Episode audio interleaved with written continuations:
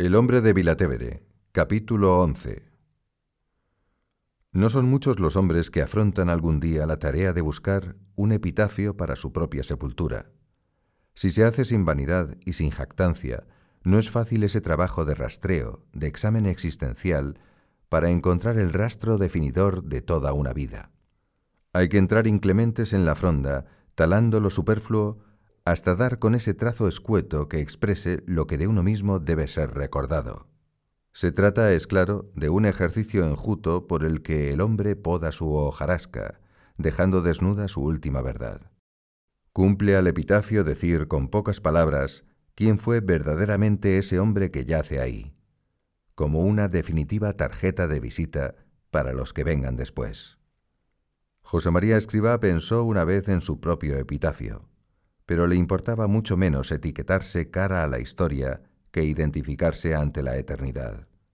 Por ello, no buscó la tarjeta de visita con que debían conocerle los hombres, eligió, más descarnada y más sincera, la tarjeta con que se sentía conocido por Dios.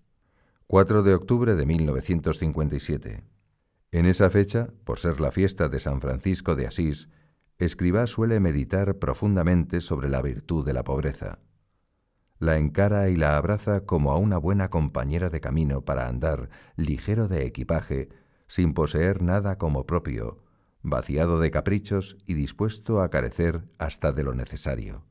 Sin duda, con alma de pobre, bucea en la menesterosidad de su propio yo, y poniendo a un lado todo lo que es don y todo lo que es gracia recibida, llega a verse en su más desvalida desnudez un pobre pecador que ama con locura a Jesucristo.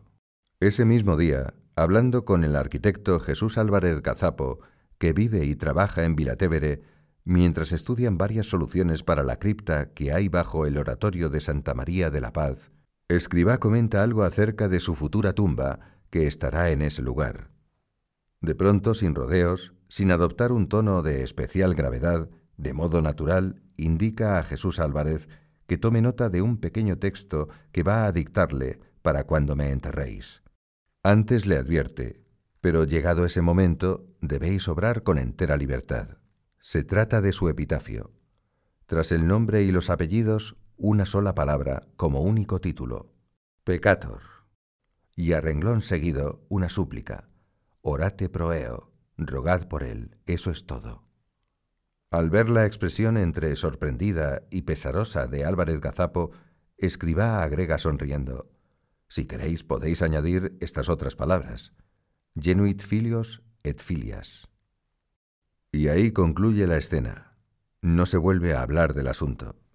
Pero cuando muera escriba, Álvaro del Portillo decidirá, de acuerdo con el Consejo General y la Asesoría Central, no seguir esa indicación del fundador. Es la primera vez que le desoye. Por cariño y por justicia, le repugna inscribir el adjetivo pecador en la lápida sepulcral bajo la cual ha de reposar el cuerpo de un hombre santo. Además, la expresión engendró hijos e hijas, aun cargada de resonancias patriarcales y apuntando en médula a su dilatada fecundidad espiritual, no es suficiente. No abarca la envergadura de lo paternal que, en José María Escribá, va mucho más allá de la mera generación cubre los cuidados de una auténtica crianza, las atenciones de la educación, los desvelos de la formación, los innumerables detalles de fortaleza, de ternura, de afecto personalizado que un padre tiene con cada uno de sus hijos. Y precisamente porque todo este quehacer ha sido siempre una constante vital en José María Escribá, del Portillo, interpretando el deseo de todas y de todos mandará poner sobre la piedra de mármol verde oscuro que cubre la sepultura dos sencillas palabras que describen del modo más exacto y más entrañable quién fue el hombre que yace ahí, el Padre. Ese será el epitafio. No cabe mayor elocuencia con menos literatura. El Padre. Así le llamaban de manera espontánea, y así se le recordará siempre. El Padre. Desde que, con solo 26 años de edad, Dios clava en su alma la semilla de la obra, José María tiene el corazón anchurosamente dilatado, a prueba de hijos. Sin necesidad de proponérselo, se sabe y se siente un hombre para, un hombre a la disposición de. todos sus hijos, de todos y del todo. Él es el Padre. A los hijos varones los trata con la confianza de la convivencia. Los ve entrar y salir y estudiar y canturrear y rezar y jugar al fútbol y divertirse. Esa proximidad doméstica le permite gastarles una broma, arreglarles el nudo de la corbata, limpiarles las gafas, contarles un chiste, acompañarles mientras desayunan, animándoles a tomarse unas rebanadas de pan que él mismo ha untado con mermelada, o subir a su dormitorio llevándoles un ponche caliente cuando están acatarrados. Él es el Padre. Con sus hijas guarda en las formas la gravedad y la distancia que desde que se ordenó sacerdote ha vivido siempre en el trato con las mujeres. No hay acepción, ni grados, ni distingos en el cariño. Sin embargo, con ellas tiene una delicadeza más exquisita, unos modos más suaves, unos detalles más esmerados. Y también, ¿por qué no decirlo?, cierta contenida admiración, cierto tímido deleite que trata de disimular y que responde a la convicción de que, precisamente ellas, están en el Opus Dei sin él haberlas buscado, ni llamado, ni invitado. Aún más, contra su voluntad y por manifiesto deseo de Dios. Esa certeza moral y física de la que Escribá es testigo único pone en casi todos sus encuentros con sus hijas un toque de emoción muy sobrenatural. Al verlas, el padre siente el vuelco, el leve sobresalto con que lo divino zarandea el hondón del hombre. ¿Cuántas veces se le escapará un gracias, muchas gracias a Dios porque estáis aquí? O un os veo y no me lo creo. De ellas le asombra siempre su valentía, su coraje, su reciedumbre, su abnegación. Cuando ha de urgir oraciones para algún asunto delicado, antes que a nadie acude a ellas. Y a ellas también les encomienda esos trabajos que exigen más primor, más habilidad y más paciencia. A los artistas que en los años 50 diseñan la gran vidriera del oratorio de Pentecostés les hace cambiar el boceto donde se representa la escena de la venida del Espíritu Santo sobre la Virgen y los discípulos. Habéis puesto solo hombres. A todos estos de acá me los convertís en mujeres, ¿o acaso ellas no estaban también allí? Tanto para unas como para otros, José María Escriba tiene un mismo corazón, una misma exigencia, una misma espiritualidad, un mismo estilo de vida. Como una misma es la obra de Dios que han de hacer entre todos. Esto lo dice con una expresión muy casera. Yo tengo, como en todas las familias sanas, un solo puchero. Y que cada una y cada uno saque de ahí la ración que necesite. Como anillo al dedo se ajustan a José María Escribá las palabras que la Iglesia dedica a San José, el padre de familia. Este es el administrador fiel y prudente a quien el amo puso al frente de su casa, para que dé a cada uno, a su tiempo, su ración de alimento. Él es el Padre. Y en momentos de especial confusión doctrinal y de deslizamiento en las costumbres, cuando corren vientos de embrollo fuera y dentro de la iglesia, no duda en hacer sonar con fuerza el badajo de la campana gorda, enviando a los suyos claras palabras de alerta, con indicaciones y cautelas certeras y exigentes para que nadie se desvíe en la fe, para que nadie se cuartee en la moral, para que nadie se entibie en la piedad, para que nadie se acobarde en el apostolado, para que nadie se aburguese en la entrega. Poniendo el dedo en la llaga, les escribe, Hemos tenido que soportar, y cómo me duele el alma al recoger esto, toda una lamentable cabalgata de tipos que, bajo la máscara de profetas de tiempos nuevos, procuraban ocultar, aunque no lo consiguieran del todo, el rostro del hereje, del fanático, del hombre carnal o del resentido orgulloso. Hijos, duele, pero me he de preocupar con estos campanazos de despertar las conciencias para que no os coja durmiendo esta marea de hipocresía. A este descaro corruptor hemos de responder exigiéndonos más en nuestra conducta personal y sembrando audazmente la buena doctrina. Hijos, no os durmáis en un quehacer rutinario. Sentid el desvelo por cumplir el bien, que el tiempo es corto. No os acobardéis jamás de dar la cara por Jesucristo. El remedio de los remedios es la piedad. Después de haber rezado mucho y de haber empujado a otros a rezar durante largo tiempo, os he comunicado las disposiciones que en conciencia estimaba prudentes, para que vosotros contarais con unas directrices seguras de orientación en esta casi universal deserción moral. De esta manera, además, nos evitamos que venga a la obra alguno para causar perjuicios, porque no resistiría este empeño de humilde entrega, de lucha y de madura abnegación. Él es el Padre, y sabe ponerse al nivel de sus hijos y disfrutar junto a ellos con lo que les gusta y les divierte. Un día ha de hacer esfuerzos para contener la risa cuando, al pasar por la galería de los Uccelli, se encuentra a Olive Mulcahy, recién llegada de Irlanda, que con su castellano de medio trapo y sin distinguir entre el tú y el usted le interpela. Padre, tú pintar para mí una pata y yo tocar para ti el violín, ¿yes? Bueno, ¿cómo no? Vamos, hija, vamos al planchero, que está aquí mismo.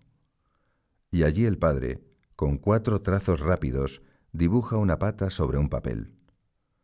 A sus hijas les gusta ese animalito porque es audaz y aprende a nadar nadando mientras Olive interpreta una suave melodía irlandesa. Escribá sabe que gastar unos minutos con estas cosas no es perder el tiempo. Momentos como esos, sin la menor duda, son los que sazonan la vida en familia. Él es el padre. Y una noche de septiembre de 1949 se quedará hasta muy tarde esperando a un hijo suyo, Jesús Alberto Cajigal, estudiante de arquitectura, que llega de otro país para permanecer en Roma varios años, ayudando en las construcciones de Vilatevere. Lo recibe con un par de besos y le manda a la cama en cuanto te den algo de cenar, porque vendrás muy cansado.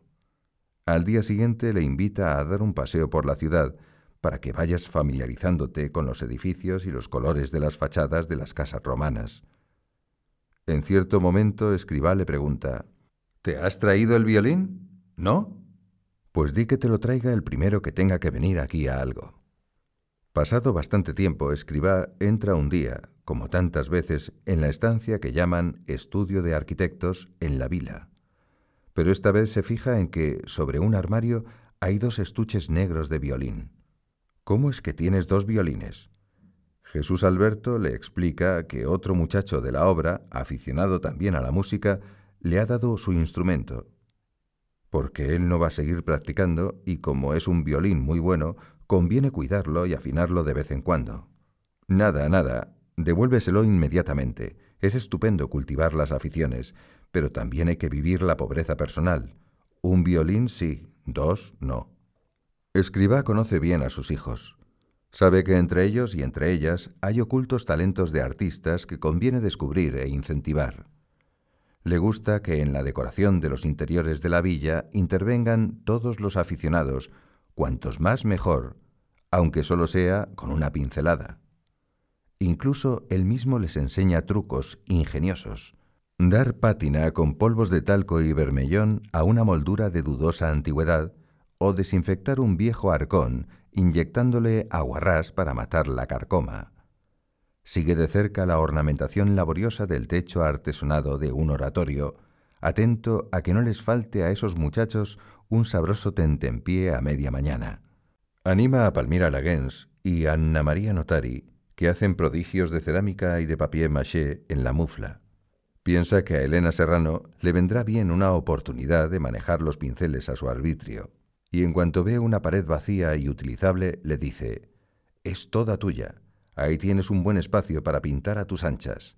¿No harías un mapa mundi bien grande, situando todos los puntos donde hay centros de mujeres de la obra que ya van siendo muchos en el mundo? Tiene un sano orgullo de los talentos de sus hijos, aunque procura no lanzar elogios en presencia del interesado.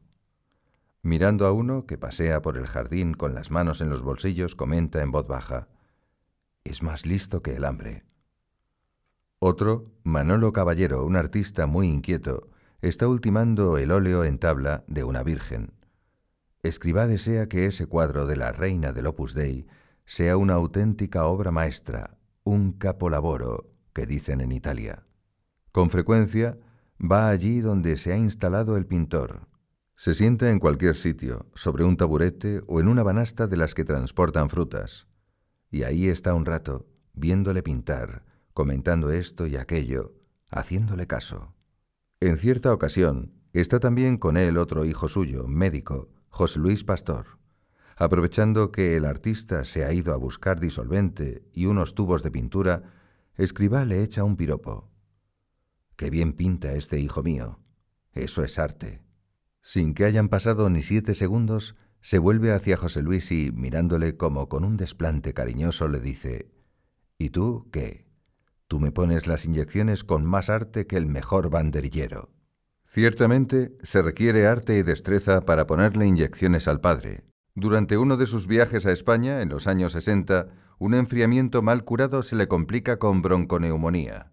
Le atiende un miembro de la obra, médico también, Alejandro Cantero. Al ir a inyectarle un antibiótico, Cantero ve con asombro que la aguja, en vez de penetrar, rebota en la carne y salta partida por la mitad. Así ocurre con dos agujas hipodérmicas. A la tercera, el propio escriba le dice en tono jocoso, No te preocupes, Alejandro, no es culpa tuya, es que tengo piel de burro. Más tarde, Cantero comenta con Álvaro del Portillo. Ese endurecimiento de la piel debe de ser una secuela de la diabetes que padeció el padre. Es tremendo, tiene los glúteos como la suela de un zapato. Sí, pero no es secuela de la diabetes, sino de las disciplinas y de la fusta con que se zurra para domar el potro, como suele decir. Él es el Padre. Como cabeza de la obra, Escribá recibe constantes gracias, mociones y luces de Dios, que no debe retener ni embalsar, sino transmitir a los suyos con alta fidelidad. Para no olvidar esa dinámica de flujo incesante, tiene sobre su mesa de trabajo un aislador de vidrio, verde y grande, de esos que se utilizan en los tendidos eléctricos. Pero, además, lleva siempre en el bolsillo de la sotana una pequeña agenda. Ahí anota rápido y atento, a veces con una o dos palabras nada más, lo que en cada momento Dios quiere darle a entender. Una frase del breviario, un texto de la Sagrada Escritura que ese día le interpela por dentro con una resonancia nueva, con un sentido distinto, con una claridad hasta entonces ignorada. Él es, en la obra, el Padre y el Maestro. Pero, bien persuadido de que el opus dei no es suyo, vive como un discípulo, con el espíritu atento a las lecciones de Dios. Después, en la ocasión oportuna, distribuirá entre sus hijos la ración de alimento. El suyo es un magisterio con cintura, con garbo, con donaire al quiebro de los sucesos de cada día, al fluir del hilo de la vida, un magisterio que ni se arrellana en la butaca, ni se parapeta detrás de la tribuna, un magisterio que se expende de pie, siempre de camino y jamás con fatiga. La escuela de escriba, aunque llega muy lejos y se esparce por los cinco continentes, se inicia y se desenvuelve en el ámbito íntimo de lo familiar, literalmente en su entorno. Su gente aprende el espíritu y el talante de la obra viendo cómo lo vive el Padre. Junto a él, en la cotidianidad común y corriente, en el ir y venir por las habitaciones de la casa, en un rato de tertulia, durante un trayecto en coche, en una meditación, comentando las noticias del telejornale, a propósito de una puerta que se ha quedado abierta o de algo que ha leído esa misma mañana. Sí, esa misma mañana, mientras leía el Evangelio, Escribá ha reparado en un pasaje muy conocido, pero que esta vez ofrecía un nuevo bisel. Y ahora, sacando la diminuta agenda del bolsillo de su sotana, relee la nota que tomó y les comenta el hallazgo. Y salía de él una virtud que sanaba a todos, sanaba omnes. Me ha llenado de consuelo pensar que entre esos omnes habría de todo, unos que le querrían y otros que no. Pero Jesús no hacía distinción, no hacía acepción de personas, sanaba a tomnes, los curaba a todos. En otra ocasión les hace reparar en el matiz teologal que encierran esas dos palabras del Ave María, Dominus tecum. No sé, quizá hasta ahora no me había dado cuenta de la hondura teológica de ese El Señor es contigo. Es el Espíritu Santo, es la Trinidad entera, ¿No sacáis un partido nuevo a esas palabras? El Espíritu Santo está contigo, Madre. qué bonito. Otras veces, sacando también del baúl de su propia intimidad, en lugar de enseñarles sus luces, José María les muestra la cara oscura de sus arideces, para que entiendan que también él es de barro deleznable. Así, un día de otoño de 1968, a alguien que le habla de seguridad en la vida interior, le contesta con sencillez, Hijo, yo les tengo una gran envidia a esas viejecitas que, en el rincón de una iglesia, rezan dando suspiros. Sí, porque llevo treinta y ocho años marchando a contrapelo, seco, haciendo mi oración a fuerza de sacar el agua con un pozal. Y al que le ha preguntado de qué modo puede ser más generoso con Dios y con los demás, Escriba le regala una confidencia de su propia lucha ascética. Eso cada uno lo sabe al hacer el examen de la noche. Yo a menudo tengo que decirle al Señor, hoy José María no está contento de José María. O ante otra pregunta similar, ¿tú quieres saber cómo he hecho yo y mi acción de gracias después de la misa? Pues entregándole al Señor toda mi pena por no saber servirle mejor. Pero con el mismo vigor y con la misma sinceridad, puede agregar que, a pesar de sus fallos y de sus fragilidades, jamás siente el zarpazo de la tristeza, ni de la melancolía, ni de la soledad, y ofrece a sus hijos el secreto de su vida rezumante. Me siento siempre acompañadísimo, con la Trinidad Beatísima en mi alma, en mi corazón. No estamos nunca solos, no tenemos por qué estar nunca solos, ni tristes, ni aburridos. Solo se aburren los que viven de vanidades. El detalle material más nimio le sirve para estimular a los suyos en su andadura hacia Dios. ¿Ves ese pequeño desconchón en la pared? Anda, hijo mío, haz una nota para que le den un toque de pintura cuanto antes, sin que vaya a más. Es como en el alma un pecado venial. Uno solo parece que no es nada, pero uno y otro y otro, queda el hombre como un leproso. En la primavera de 1956 se ha puesto de moda en Italia la canción Arrivederci Roma. Juan Carlos Beascoechea, un joven abogado vasco que por esas fechas anda atareado con su tesis de Derecho Canónico y a punto de concluir los estudios en el Colegio Romano, se ha aprendido la copla. En una tertulia le dice a Escriba, Padre, sé una canción muy nueva y muy bonita que a lo mejor le gusta. ¿Se la canto? Ah, pues sí, Cántanosla y así disfrutamos todos. Sin acompañamiento de guitarras, con su bien templada voz de barítono, Juan Carlos se arranca a pelo con la tonadilla. Una de las estrofas dice Si ritrova a prancio a squarciarelli, fettuccini e vino dei castelli, come al tempi belli che Pinelli immortalò, arrivederci Roma. Se vuelve a encontrar uno en Squarciarelli, tomando fettuccini y vino de los Castelli, como en los bellos tiempos que Pinelli inmortalizó, hasta la vista Roma. Escribá la ha escuchado, sonriendo y llevando el ritmo levemente con la punta de los pies. Al terminar, da unas palmadas de aplauso y dirigiéndose al cantor le dice, Hijo mío, antes de marcharte de Roma, recuérdame que te lleve un día a Squarciarelli para que veas cómo embellecen las cosas estos italianos. Beascoechea se lo recuerda al padre en un par de ocasiones, a bote pronto. Escribá le responde, Hoy no puedo, Juan Carlos, pero te aseguro que iremos, te lo he prometido. Un día, saliendo del soyorno de la casa del vícolo, Beascoechea vuelve a hacer la propuesta y Escribá le responde, Hoy, por mi parte, es posible. ¿Tú qué tienes que hacer esta tarde? Yo, nada, nada especial, padre. Pues entonces a las cinco estate aquí. Y nos vamos. Faltan pocos minutos para las cinco, cuando Escribá baja por la escalera de la casa del vícolo, camino de la galería de la campana, el lugar de la cita. Le acompaña Álvaro del Portillo. Montan en el viejo lancia negro que conduce Ramón Laviaga, un químico mexicano, alumno también del Colegio Romano. Antes de salir de Roma, bordean la Basílica de San Pedro rezando un credo. Es costumbre de Escribá.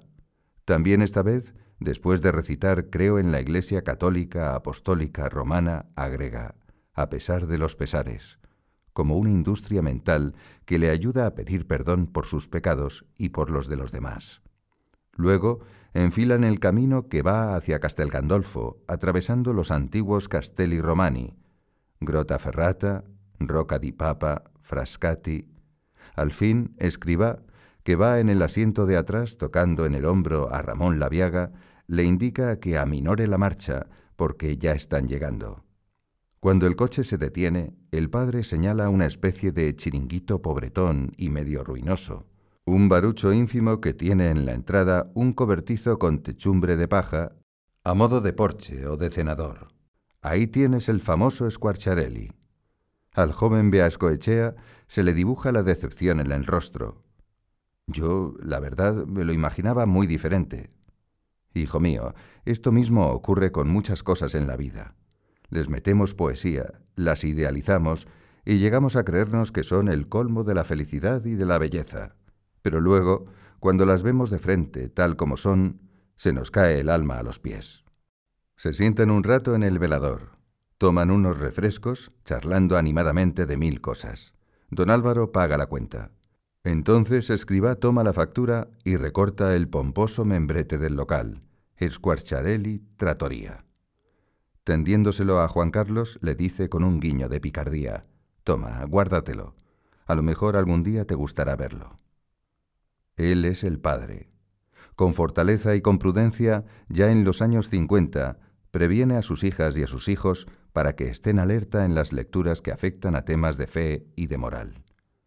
Yo tengo que ocuparme de la vida espiritual y de la eficacia apostólica de esos miles de personas, de todas las lenguas, de todas las culturas que hay en la obra. Y he de tomar precauciones. Somos gente de la calle, gente de mundo, por eso hemos de poner los cuidados necesarios para no desviarnos, para no perder el alma porque si nos perdemos, el Señor se queda con menos instrumentos. Se siente responsable de lo que pueda dañar a sus hijos. En 1972, cuando muchas cosas importantes están patas arriba dentro de la propia Iglesia, Escribá les comenta con expresión atribulada pero con voz enérgica. En estas circunstancias yo no puedo decir sálvese el que pueda, y salvarme yo solo, agarrado a una tabla. Tengo obligación de salvarme con todo el barco y con todos mis hijos. Si supierais lo que esto me acogota. Carlos Cardona cuenta una sugerente anécdota que arroja luz sobre la libertad de espíritu de Monseñor Escribá. Cardona es un intelectual de mente cultivada que se pasa las horas embebido en libros de filosofía, de teología, de historia del pensamiento. Le incumbe la responsabilidad de elaborar guiones doctrinales, recensiones de libros, fichas de orientación bibliográfica, programas de estudios teológicos. Su sorpresa es inenarrable cuando un buen día el propio escriba, tomando una iniciativa muy personalizada de cuidado de almas, le recomienda que haga su lectura espiritual diaria no con textos de padres de la Iglesia, ni con las obras de Santo Tomás o San Agustín o Santa Teresa. Durante una temporada, Carlitos, ¿qué tal si tienes como libro de lectura El Quijote? Te ayudará a pisar tierra, a quitarle trascendencia a lo que de suyo es intrascendente, y sobre todo te jaleará el sentido del humor. Él sabe cuando a un hijo suyo le conviene agarrarse a la suma teológica o cuando, porque está sobrecargado de trabajos y preocupaciones, le sentará mucho mejor leerse unos tebeos o una novela de aventuras del coyote. Como el buen pastor del Evangelio, escriba puede decir, conozco a los míos y los míos me conocen a mí. Un día de 1964 habla con las directoras de la Asesoría Central. Les recuerda que la tarea de gobernar en la obra significa rezar por todos, preocuparse por todos, hacerse entender por todos, volcarse con todos, tener caridad con todos, con todos, con cada uno. No es una teoría, es un desvelo constante. Así lo vive él. Si alguien está pasando un mal momento, le escribe o hace que le escriban. Se ocupa de que le atiendan con más intensidad, con mejores cuidados, con más fortaleza y con más comprensión, incluso con mimo. No duda, si es necesario, en hacer que venga a Roma o que se traslade a otro lugar donde pueda descansar, serenarse, reponerse. Ya hace algún tiempo, recuerda en cierta ocasión, un hijo mío me escribió una carta dura, con soberbia. Se veía que estaba en un trance difícil. Le encomendé, mucho. Recé mucho por él. Después, con corazón de padre y de madre, le escribí una carta llena de cariño en la que simplemente le llamaba por su nombre, por su nomiñolo, por su diminutivo familiar.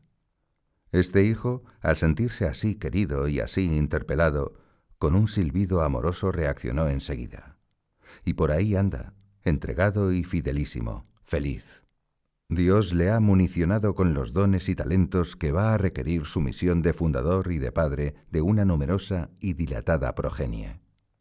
Y entre esos regalos, el raro don del discernimiento de espíritus, de alcance más hondo y más penetrador que la mera psicología, y que será una franquicia formidable para conocer a los suyos, aun sin haberlos visto antes. De modo habitual, escriba no suele aconsejar a nadie ni sobre la marcha ni en público. Es como un instinto de pudor del alma, del alma de aquel o de aquella, y hay numerosos testimonios escritos, sonoros e incluso audiovisuales en los que, ante una petición de consejo, escriba da ciertas orientaciones de tipo general y, como disculpándose, explica, Yo aquí, delante de todos, no voy a decirte lo que debes hacer tendría que hablar contigo a solas, en el confesionario, y hacerte unas cuantas preguntas muy directas, muy concretas, muy personales. Sin embargo, en alguna ocasión actúa de otro modo. Cuando su prudencia le advierte que justo entonces es conveniente o incluso perentorio decir unas palabras certeramente dirigidas a tal o cual persona singular. Así ocurre un día en Vila del Rose, durante una tertulia. En cierto momento, una hija suya alemana, alumna del colegio romano, le pregunta, Padre, desde aquí, mientras me dedico de forma especial a mi propia formación, ¿cómo puedo yo ayudar a las de mi país? Escriba la mira de frente. En un instante concentra en ella toda su atención. Como si en aquella sala no hubiera nadie más que ellos dos, empieza a hablarle en tono de confidencia, aunque lo que va diciendo puede sonar a algo muy sencillo, muy elemental. Tú, hija mía, lo que tienes que hacer aquí es vivir el horario de este centro. Me imagino que como buena alemana funcionarás en punto como un reloj. Pero sobre todo, vive el horario de la vida en familia. Es algo encantador. También saliendo a dar un paseo y haciendo las excursiones que están previstas. Procura dormir las horas necesarias. Pon el estudio en su lugar Aprovecha muy bien las clases y los ratos de estudio, de modo que no te ocupen tiempo de más y puedas atender a otras cosas. Tú ya me entiendes, ¿eh? Atender a otras cosas que son tan importantes o más importantes que el estudio. ¿Me he explicado? Ya sé que me has comprendido. A nadie han producido extrañeza esas palabras. Parecía incluso un elogio. Pero el padre acaba de poner el dedo en la llaga ha sido, al pie de la letra, dar el alimento necesario en el tiempo oportuno. En cuanto Escribá se va de Vila del Rose, esta joven alemana busca a Carmen Ramos, la directora del colegio romano. La muchacha no sale de su asombro. Es impresionante. El padre ha acertado, como tú dirías, ha dado en el clavo, al decirme casi con las mismas palabras lo que me vienen aconsejando en mi dirección espiritual. Que ponga el estudio en su sitio y que dedique otra parte de mi tiempo a convivir con las demás, a disfrutar con las demás, a pensar en las demás. Pero eso solo podía saberlo yo, y el Padre, como si me conociera de toda la vida, ha sabido adivinarlo. Agostino Donà, Roberto Dotta, Firmina F. Ferreira, Rainer Chiauchi, José Rodríguez Iturbe, George M. Rosman, Francesco Salienbene, Anna Vettorelli, Giuseppe Zaniello, Cormac Burke y muchos otros han sido testigos de escenas diversas en las que Escribá de Balaguer, con ese don de escrutar los corazones, se dirige a alguno de sus hijos o a otra persona, haciéndole una consideración espiritual que deja admirado al oyente, porque exactamente eso que el Padre está diciendo es la respuesta precisa que sale al paso de lo que me preocupa en este momento y lo más asombroso es que el interesado no había llegado a manifestar ni a insinuar siquiera su inquietud o su problema. En esta misma línea, Humberto Farri, que en marzo de 1949 y en Roma ha pedido la admisión en el Opus Dei, Va pocos días después a Vilatevere para hablar con Escribá. Humberto es joven y se siente desconcertado. No sabe cómo ha de orientar esa conversación. En el momento de llamar a la puerta de la habitación donde Escribá le espera, piensa, ¿y ahora qué le digo yo al padre? Cuando abre, el fundador de la obra se levanta con agilidad y sale a su encuentro sonriéndole. Como si hubiese taladrado su pensamiento, le dice sin más, Ten en cuenta, hijo, que al padre no es necesario decirle nada especial. Él es el padre y conoce a los suyos. Intuye sus luchas y sus desfallecimientos. Sabe, como ocurrirá estando en Londres durante el verano de 1960, que conviene apretarse el cinturón, reducir algún gasto y con ese dinero poner dos conferencias telefónicas larga distancia, una a Osaka y otra a Nairobi. Allí, unas pocas mujeres jóvenes están roturando los caminos de la obra con muchas dificultades y muy pocos medios. ¿Qué impulso reciben cuando descuelgan el auricular y oyen? Os hablo desde Londres. Tenemos que aprovechar bien los minutos. Me gustaría hablar con cada una. ¿Es posible? Es la voz cálida, cordial, removedora del Padre que bombea sus ánimos y les da cercanía. Encarnita Ortega está también en aquella casa londinense, alquilada para esas semanas del verano. Ha presenciado la conversación y pocos días después lee las cartas que llegan de Japón y de Kenia. La llamada telefónica nos sorprendió por imprevisible e inesperada, pero se produjo en el preciso momento que más la necesitábamos. Sin poder ni querer evitarlo, Encarnita evoca una escena sucedida hace muchos años, en 1943, al principio de su vocación. Ella vivía y trabajaba en la administración del Colegio Mayor La Moncloa. Una tarde, Escribá se presenta acompañado de un obispo. Al parecer, acaba de enseñarle la residencia y ahora va a mostrarle la zona de la cocina, el office, el planchero. Encarnita les recibe con gran delicadeza y con la mejor de mis sonrisas. Pero al pasar junto a ella, el padre le pregunta en voz muy baja, casi en un susurro, ¿Qué te pasa? Después le dirige una mirada clara, profunda, expresiva, con la que le transmite fuerza de ánimo. Esas tres palabras, ¿qué te pasa? y esa mirada, infundiéndome alientos, fueron suficientes. Eso, justo eso, era lo que yo necesitaba. En aquel momento, sin que nadie lo supiera, me estaba planteando una seria duda sobre mi perseverancia. Él es el Padre, y guía a los suyos por un camino exigente que discurre per áspera ad astra, por el esfuerzo de aquí abajo a la excelencia de allá arriba. En ocasiones les confiesa, cuando he de reprender a alguien, lo paso mal antes, durante y después, pero aunque sufra, me exijo exigiros. Él sabe que lo fácil es contemporizar, ceder, aflojar, dejar pasar la ocasión de sentar un criterio. Lo difícil es corregir, marcar el rumbo, advertir al que se desvía, estar al tanto de una constelación de cosas pequeñas. Yo quiero a mis hijos más que una madre, aunque no los haya visto nunca, y puedo afirmar que a cada uno lo quiero como si fuese el único. Pero si yo no hubiera gritado, la obra no habría salido. Una calurosa mañana de junio de 1968, Monseñor Escriba pasea por el Cortile con Álvaro del Portillo. Suelen hacerlo así, dejar libre el campo, para facilitar y no estorbar mientras las de la Administración limpian y ordenan las habitaciones de la casa antigua, de la Vila Vecchia, que es donde vive el padre. María Portabella y Elena Serrano pasan la aspiradora y quitan el polvo en el vestíbulo. De pronto, Escribá abre la puerta desde el exterior. Hace un gesto con la mano a Elena para que salga al cortile. Desde allí le señala hacia las ventanas del quinto piso del edificio de oficinas Uffizi. Hay un sol radiante y, sin embargo, las luces están encendidas. ¿Ves? Tú luego, con cariño, como decimos las cosas en casa, le adviertes a esa hermana tuya que está limpiando ahí que eso es un gasto inútil de luz. Dicho esto, sigue paseando con Álvaro. Rezan el rosario.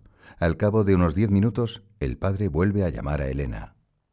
Hija mía, no solo se lo dices con mucho cariño, sino que haces también una nota de experiencia para que en adelante se cuide ese detalle. Pasan algunos minutos más y Escribá se acerca de nuevo al vestíbulo. No se le ve enfadado, sino más bien concentrado en el equilibrio entre la impaciencia y la paciencia. Mira, Elena, a su debido tiempo haces todo lo que te he dicho, pero ahora ya, por favor, sube allí y di a esa hija mía que apague todas esas luces, que es un derroche inútil y nosotros somos pobres de verdad. Tiene que hacerlo así, con una pedagogía ceñida al pequeño detalle concreto que entre por los sentidos. Y tiene que hacerlo así, sin dejar pasar ni una, porque el acabado perfecto de las obras de Dios está precisamente en el cuidado diligente de las cosas pequeñas. No son menudencias desdeñables, son el test del amor a Dios. Y esa actitud alerta supone tener bien entrenados los reflejos de la exigencia. Nunca me he arrepentido de exigir que se viva el espíritu de la obra. En cambio, alguna vez, pocas, que he sido débil, sí que me he arrepentido. Escribá de Balaguer enseña a los suyos a ser buenos pastores, los unos de los otros, y a practicar entre ellos la entrañable costumbre de la corrección fraterna, tomada del Evangelio, para que nadie se sienta solo, ni desatendido, ni desorientado, ni herido por la zarpa amarga de la indiferencia. Le aterra pensar que en el Opus Dei puede existir alguna vez el hielo de la indiferencia. La indiferencia no comprende, exige y juzga, pero no corrige. El cariño, en cambio, comprende y exige, corrigiendo. En casa, todos tenemos derecho a esa ayuda de que nos corrijan con cariño. Un día ve que uno de los mayores de la obra va vestido de modo inadecuado, con atuendos demasiado juveniles que, a su edad, resultan estrafalarios. Pregunta si suele vestir así siempre, y entonces, llamando a otro hijo suyo, le dice, Tenéis que estar en las cosas de Dios, en las cosas de la obra y en las cosas de vuestros hermanos.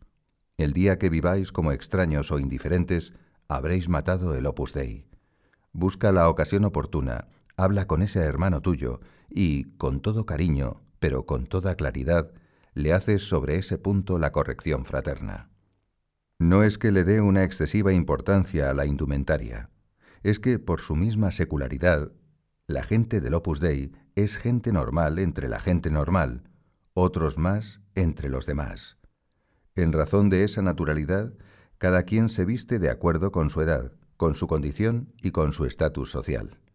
En cierta ocasión, durante uno de sus viajes a Madrid en 1969, Escribá está con un grupo de estudiantes jóvenes. En ese momento hablan de la libertad. Uno de ellos lleva unas largas y ensortijadas melenas es la moda. El padre se dirige a él. Yo tengo un profundo respeto por todo lo que no ofende a Dios, por todo, también por las melenas. Además, en tu caso, pienso que no son algo artificial, sino muy auténtico. Son una muestra de sinceridad. Se exige exigirles. Un día reprende con fuerza a unas hijas suyas por algo de cierta entidad que han hecho mal, con aturdimiento y, así lo subraya, sin presencia de Dios. Ya está en la puerta para irse. A su espalda oye el silencio. Se vuelve.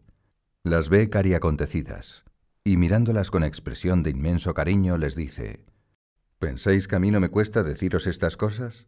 Hijas mías, si no os las dijera, no sería vuestro padre, sería vuestro padrastro. En el año 1955, la vila de Castel Gandolfo, cedida por Pío XII a la obra, aún no ha sido reconvertida en Vila de Lerrose y se utiliza para cursos de retiro y de formación. A Lourdes Toranzo y a Gabriela Filipone se les encarga que atiendan allí una convivencia de mujeres del Opus Dei casadas. Antes de salir hacia Castel Gandolfo, pasan por Vilatevere. Dejan aparcado el coche en la calle, en la vía di Villa Sacchetti. Es un viejo coche campero de los padres de Gabriela, un cuatro latas, gris, con capota de hule. Lo llaman la grilleta. Dentro del vehículo quedan sus equipajes y un tomo del catecismo de la obra. Aunque ese libro ha sido editado en la imprenta de los monjes de Grottaferrata y en la Santa Sede disponen de varios ejemplares, no se vende en kioscos y librerías. Es un texto de uso interno para los miembros del Opus Dei donde se expone de modo didáctico la espiritualidad de la obra. Cuando Lourdes y Gabriela vuelven al coche, se llevan la desagradable sorpresa de que, durante ese rato de ausencia, les han robado las maletas y el catecismo. Inmediatamente se lo dicen a Encarnita Ortega, que es la directora central. Esta, a su vez, lo comunica al padre. Escribá indica que hagan lo que tenían que hacer, que vayan a Castel Gandolfo y atiendan la convivencia. Di a Lourdes que al terminar pase por aquí. Quiero hablar con ella. Así lo hacen. Gabriela lleva poco tiempo en el Opus Dei.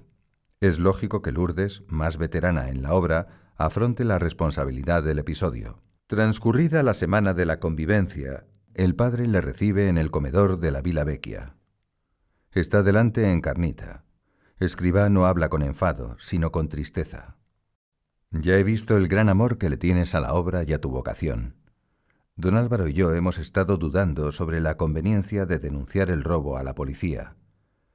Pero de lo que os quitaron no había otra cosa de valor que el ejemplar del catecismo. Vimos que era preferible no armar revuelo por un documento interno. ¿Tú te das cuenta de lo que supone que ese catecismo vaya rodando por ahí? ¿Quién sabe si habrá caído en manos de unos desaprensivos sin conciencia? Hija mía, ¿tú dejarías que la historia de amor de tus padres, lo más sagrado para ellos, se leyese en la plaza pública, entre risotadas, palabrotas, bromas y pitorreos? Lourdes sale de allí con una pena inmensa. Lo que más le ha conmovido es que Escribá no hablaba en tono duro. En sus palabras de reproche había más desencanto que enojo y más decepción que despecho. Pero se pasa la página sobre el asunto y nunca más vuelven a comentarlo. Al cabo de varios meses, Lourdes vive en Vilatevere, es la directora del Colegio Romano de Santa María. Y lo es, claro está, por nombramiento del padre. Una mañana, cuando regresa de dar una clase y se dirige a su despacho en Villa Sacchetti, oye sonar su teléfono interior. Acelera el paso, descuelga y escucha al otro lado del hilo la voz de escriba. Pax, hija mía. ¿Qué estabas haciendo ahora? Vengo de dar una clase. ¿Ah, sí? ¿Y de qué era esa clase? Pues... Dime, dime. ¿Sobre qué era esa clase? La clase era sobre el cariño y el cuidado que hay que tener con textos como, por ejemplo, el catecismo de la obra, Muchas gracias, hija mía, porque sé con cuánto amor y con qué fuerza habrás dado esa clase. Que Dios te bendiga. Sí, se exige exigirles. Y también se exige esperar a que sea el tiempo oportuno para recoger a aquella hija o a aquel hijo que en cierto momento pudieron quedar heridos.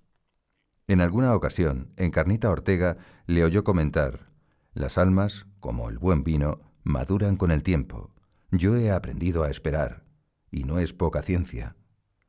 Precisamente porque su carácter es fuerte, su genio enérgico, su temperamento impetuoso y su ritmo rápido. A veces, sin embargo, corrige al paso. Pero también sale al paso de quien fue corregido con algún detalle especial de solicitud y de cariño. Al caer la tarde de un cálido día de agosto en 1953, llegan el padre y don Álvaro para estar un rato con un grupo de chicos jóvenes de la obra que hacen un curso de formación en Castel Gandolfo. Disponen unos bancos en el jardín, a la sombra de un frondoso magnolio. La tertulia discurre animada con canciones napolitanas y mexicanas, relatos de apostolado, noticias de los que están en otros países. De pronto se hace el silencio. Es lo que en algunos lugares describen como que pasa un ángel. Escribá interviene. A ver, ¿qué me contáis? En el grupo está un estudiante de ingeniería naval, Rafael Caamaño, que acaba de llegar de Madrid. Trae anécdotas divertidas de las bromas que en el Colegio Mayor La Moncloa le gastaban a cierto residente, muy inocentón. Se arranca y cuenta alguna de esas novatadas. Ríen todos. No así el padre que, poco a poco, va poniéndose serio. Por su expresión se nota que lo que está oyendo no le gusta. Antes que Rafael acabe su narración, Escribá interrumpe con fuerza, con mucha fuerza. Basta. No es ese nuestro espíritu. En casa nunca se han gastado y nunca se gastarán novatadas ni bromas pesadas. Nuestros centros y nuestras residencias no son cuarteles. son hogares de familia en los que todos nos esforzamos por hacer agradable la vida a los demás, sin brusquedades, sin ironías, sin familiaridades en el trato, con una delicadeza extrema. Así se ha vivido desde el principio y así debe vivirse siempre. Al terminar la tertulia, Escribá busca con la mirada a Rafael. En cuanto le descubre, va hacia él y tomándole del brazo, echa a andar hacia la puerta de la casa. Mientras caminan, le mira cariñosamente y le explica, Hijo, tenía que cortarte así, en seco. Me gustaría que comprendieses que yo tengo la obligación, y muchas veces obligación costosa, de enseñaros, de dejaros bien claro nuestro espíritu y sus exigencias. Si yo no te hubiese interrumpido para asentar ese criterio de convivencia, todos, y tú mismo, hubieseis podido creer que el Padre lo daba por bueno. Lo entiendes, ¿verdad, Rafael, hijo mío? Otro día, al cruzar por la galería del Torrione, acompañado de otro sacerdote, como siempre que pasa por donde pueden estar sus hijas, ve que la pintura de una pared se ha desdibujado, sin duda por el roce de la bayeta. Se lo dice a Mercedes Morado y a María Portabella, que están limpiando en esa zona de la casa.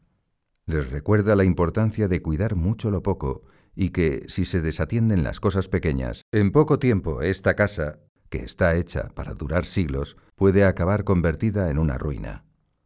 Después le indica a Mercedes, y tú, hija, como directora, eres responsable. Esto no habría ocurrido si entre las experiencias de limpieza hubieseis especificado bien cómo debe quitarse el polvo en este tipo de paredes decoradas al temple. Ahora hazme el favor de avisar a Elena y que le dé un retoque a esa pintura, antes de que vaya a más. A la mañana siguiente, Escribá se acerca a Elena. ¿Sabes dónde está Mercedes?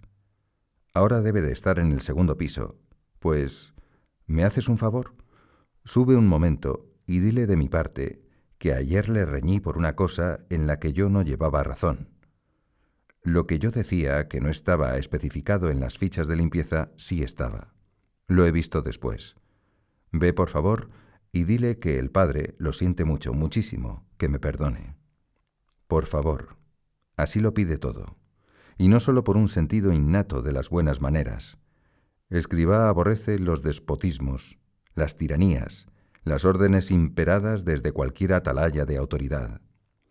Enseña a vivir, viviéndolo él primero, que el mandato más fuerte en el Opus Dei ha de ser siempre un por favor.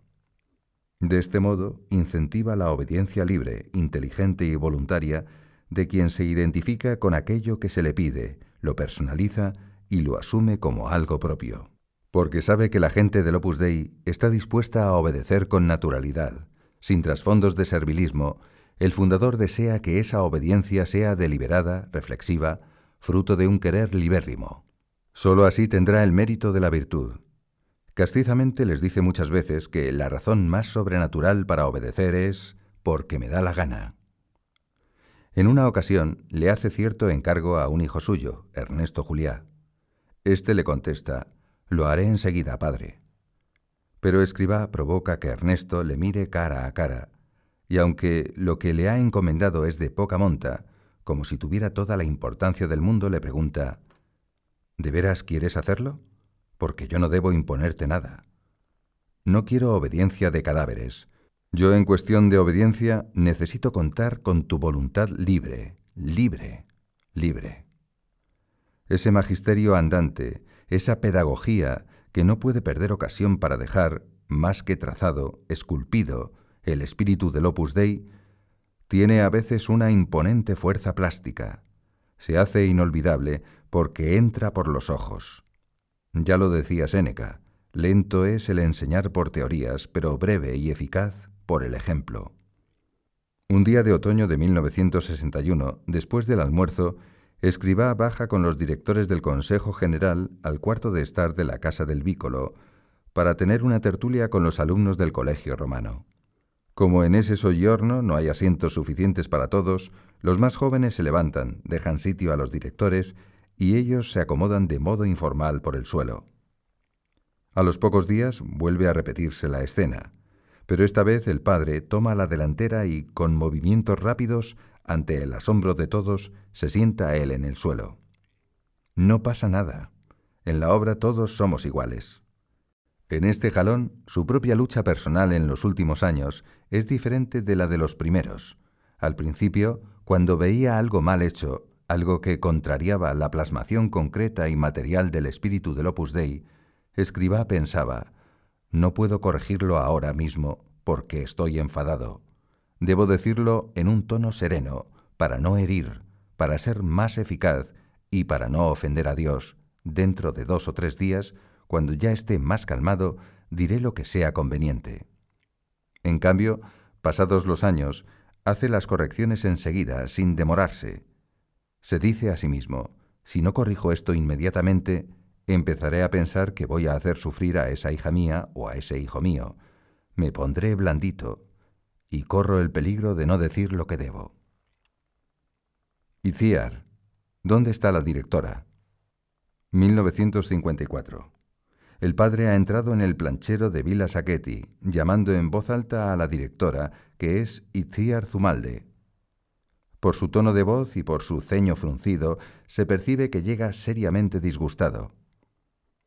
Avanza con paso decidido.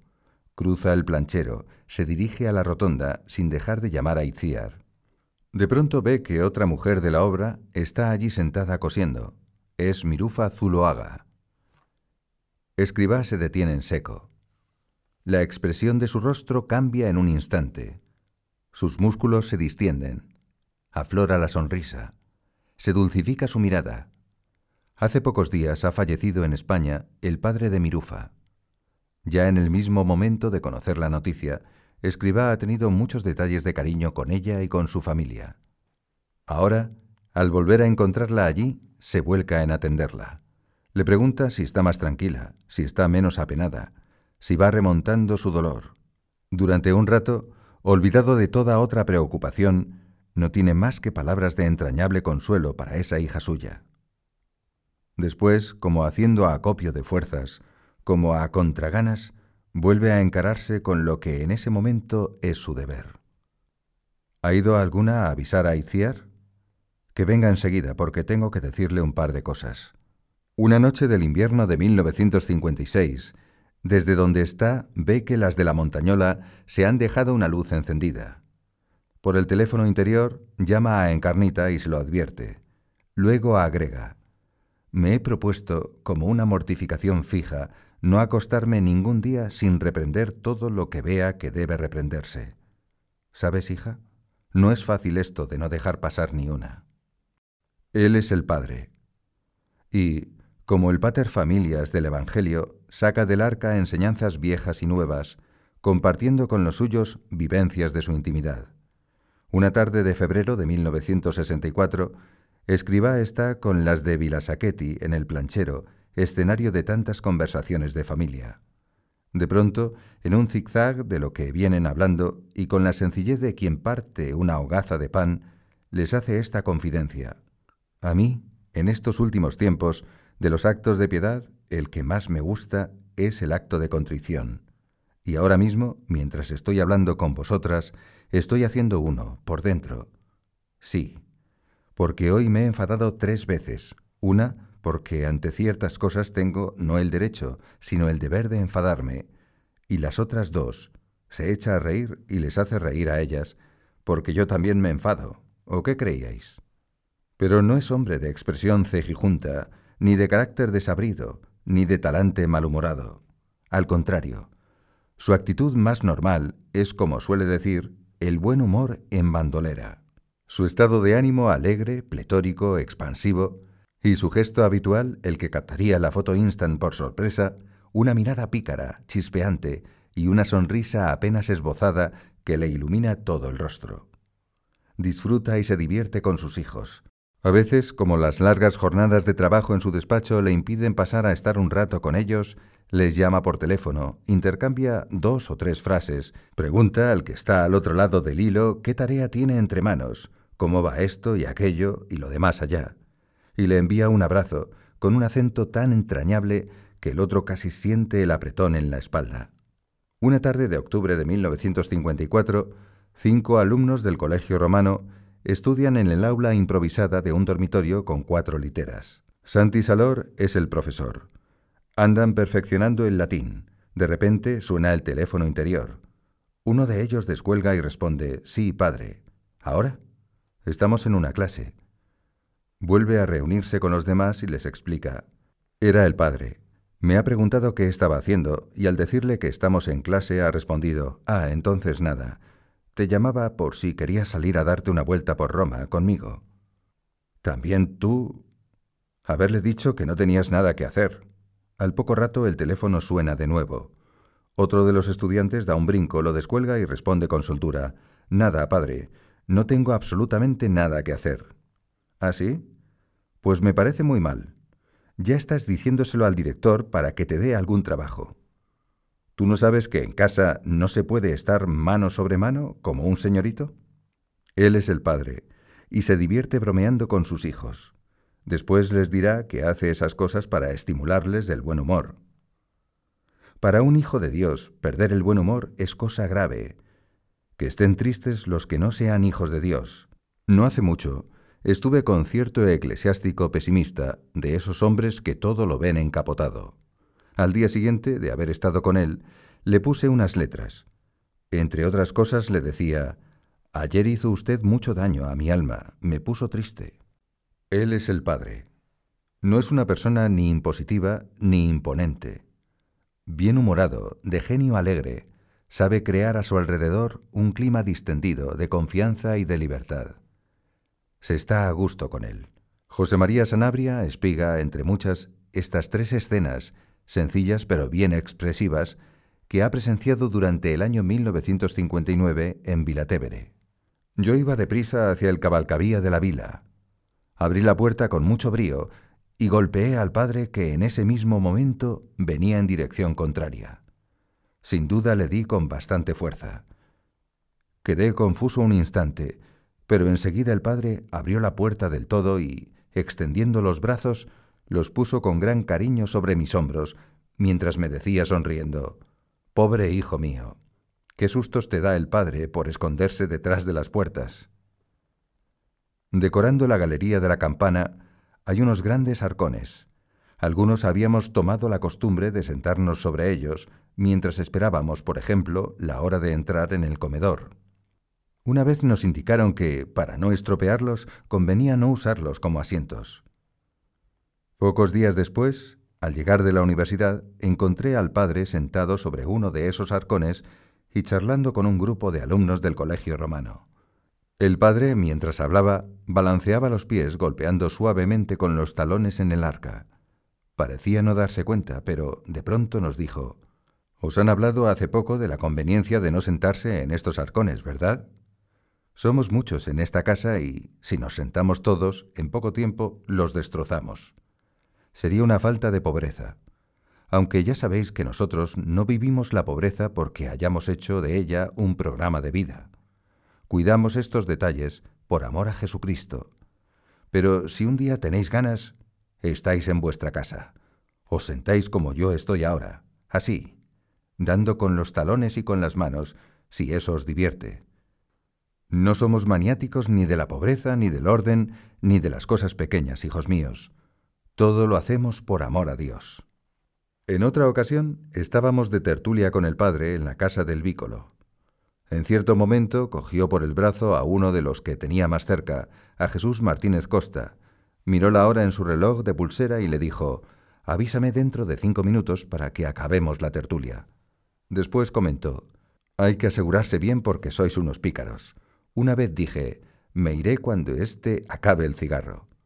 ¿Y sabéis lo que hicieron vuestros hermanos? Pues cuando yo no miraba, le quitaban de los dedos el cigarrillo casi consumido y le ponían otro nuevo. Siguió la conversación muy animada. Al cabo de un rato el padre volvió a coger del brazo a Jesús para mirar la hora. Habían pasado no cinco, sino quince minutos. Rápido de reflejos, Jesús dijo, no se fíe de este reloj, padre, porque cuando quiere adelanta muchísimo. El padre se echó a reír con esa salida de pillería. Solo hizo un comentario, chasqueando la lengua y moviendo la cabeza. Estos hijos. el mismo Espíritu. Él es el Padre. Ha engendrado millares de hijas y de hijos de su Espíritu. Por cada una, por cada uno, vive y se desvive. Le preocupan sus cuerpos y sus almas. Induce este desvelo a quienes en la obra tienen la misión de gobernar, de formar, de cuidar de sus hermanos. Hay que mirar, hijos míos, hay que estar atentos. Cuando uno está enfermo se le nota en la cara, en la mirada, en el modo desganado de hacer las cosas, en la languidez, en la dificultad para el esfuerzo. Si sería criminal que por falta de caridad y de justicia os desentendierais de la salud física de vuestros hermanos, mucho más criminal sería que dejaseis en la languidez espiritual, hasta llegar a la muerte, a esos hermanos vuestros con los que convivís. Hay que mirar, hay que saber percibir a tiempo cuando una persona afloja, se va enfriando, se va alejando poco a poco de Dios y de las cosas de Dios. Y tenéis en justicia la obligación de exigirles con fortaleza y de cuidarles con cariño. Eso entraña una alerta vibrante, una vigilia de amor. No es cómodo. Si lo sabré yo, que estoy siempre sobre espinas. Un día de marzo de 1964, saliendo del pueblo albano, camino de Aricha, a mano izquierda y junto a un muro, Escribá descubre una pequeña imagen de la Virgen, una de esas Madonne que la devoción popular ha ido poniendo por los caminos. Al pasar por delante, se fija en el breve rótulo en latín que acompaña a la imagen y lo lee en voz alta. Cor meum vigilat. Lo repite varias veces como si paladeara una dedada de miel. Ese mi corazón vigila le conmueve y le emociona. Poco después les dirá a las que viven en Vile del Errose, mi corazón está despierto. Así tenemos que estar nosotros, con el corazón vigilante.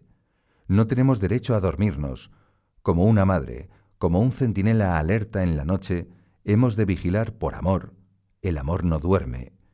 Y cuando se ama de veras, también durmiendo se vigila. Luego orienta la conversación hacia el desvelo fraternal que lleva a todos en la obra, desde el más veterano hasta el último recién llegado, a sentirse y a actuar como buenos pastores de los demás. Habla de lo que vive. Hay que rezar y ayudar, poniendo todos los medios a quienes atraviesan un bache, una dificultad.